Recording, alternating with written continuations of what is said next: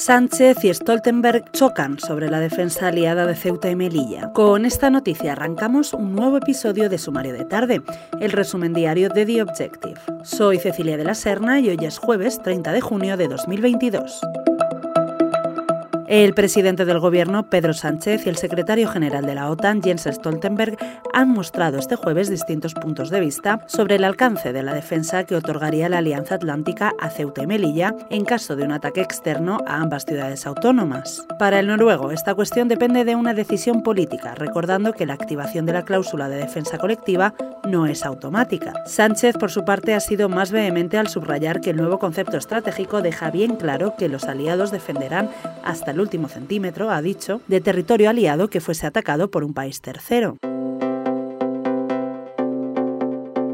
Hoy, además, el comisario jubilado José Manuel Villarejo ha sufrido un accidente vascular cerebral que le ha provocado una parálisis parcial en el ojo derecho, motivo por el cual sus abogados han solicitado a la Audiencia Nacional que se suspendan las sesiones de la vista de juicio oral previstas para julio en el caso Tandem y que se aplacen a septiembre.